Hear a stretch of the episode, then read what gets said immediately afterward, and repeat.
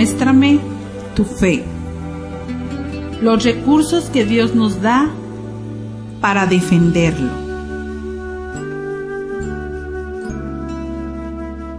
En Lucas capítulo 12, verso del 11 al 12, nos dice, Cuando los lleven a las sinagogas, ante los magistrados y las autoridades, no se preocupen de cómo o con qué se defenderán o qué dirán porque el Espíritu Santo les enseñará en aquel mismo momento lo que conviene decir. Al defender a Cristo o a su iglesia, muchas veces tenemos miedo y sentimos que vamos a salir derrotados, pues los contrarios a la iglesia hablan muy bien o tienen argumentos aparentemente fuertes. Nos sentimos como San Pablo cuando decía, yo, hermanos, cuando fui a ustedes, no fui con el prestigio de la palabra o de la sabiduría a anunciarles el misterio de Dios, pues no quise saber entre ustedes sino a Jesucristo y este crucificado. Me presenté ante ustedes débil, tímido y tembloroso. Mi palabra y mi predicación no tuvieron nada de los persuasivos discursos de la sabiduría, sino que fueron una demostración del espíritu y del poder, para que su fe se fundase, no en sabiduría de hombres, sino en el poder de Dios. En Primera de Corintios, capítulo 2, verso del 1 al 5. Por eso, nosotros no debemos tener miedo. Si Dios está por nosotros, ¿quién contra nosotros? En Romanos capítulo 8 verso 31. Esta confianza en Dios nos dará seguridad y podremos reconocer las gracias que el Señor nos ha otorgado. Y veremos que no son palabras aprendidas de sabiduría humana, sino aprendidas del Espíritu expresando realidades espirituales en términos espirituales. En Primera de Corintio, capítulo 2, verso 12 y 13. Cuando el Señor ve nuestra voluntad para defenderlo a Él o a la iglesia, nos llena de dones y virtudes que nos ayudarán a defenderlo. Lo fundamental será la unión que tengamos con Cristo pues el que se une a Él se hace un solo espíritu con Él. En Primera de Corintios, capítulo 6, verso 17. De esa unión sacaremos los recursos para salir airosos de todos los problemas que se vayan presentando. Definamos un poco cuáles son esos recursos. Primero, los dones del Espíritu Santo que son sabiduría, entendimiento, consejo, fortaleza, ciencia, piedad y temor de Dios. Todos esos dones nos ayudan a captar con profundidad la doctrina sana y todo aquello que queremos compartir con nuestros hermanos.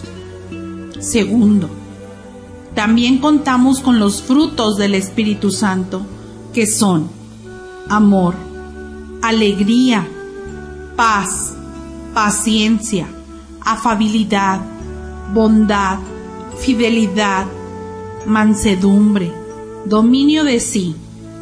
Si vivimos según el Espíritu, obremos según el Espíritu.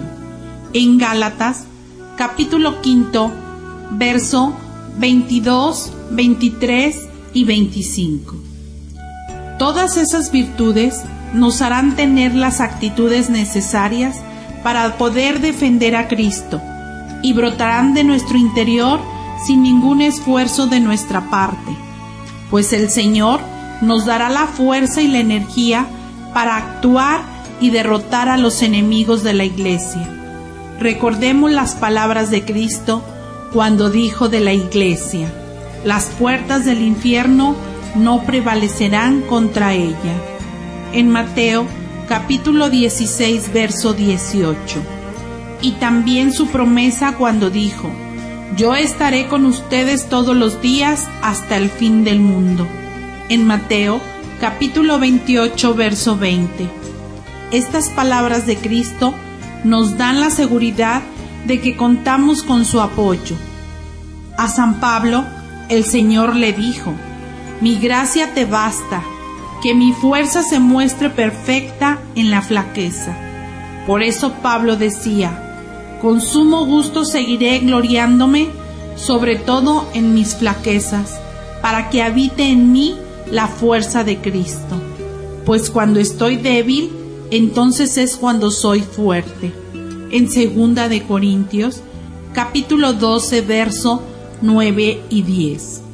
Él sentía que toda la fuerza le venía de Dios. Por su parte, San Pablo también exhortaba a Timoteo y le decía, Soporta conmigo los sufrimientos por el Evangelio, ayudado por la fuerza de Dios que nos ha salvado y nos ha llamado a una vocación santa, no por nuestras obras, sino por su propia determinación y por su gracia.